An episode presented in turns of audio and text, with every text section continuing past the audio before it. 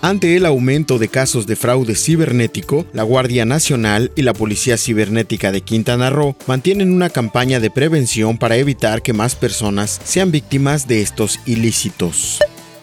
En la zona maya de Quintana Roo llegaron a los 12 grados centígrados, convirtiéndose en la temperatura más baja en lo que va de esta época invernal, informó el director general de la Coordinación Estatal de Protección Civil. Toda la información completa a través del portal www.lucesdelsiglo.com.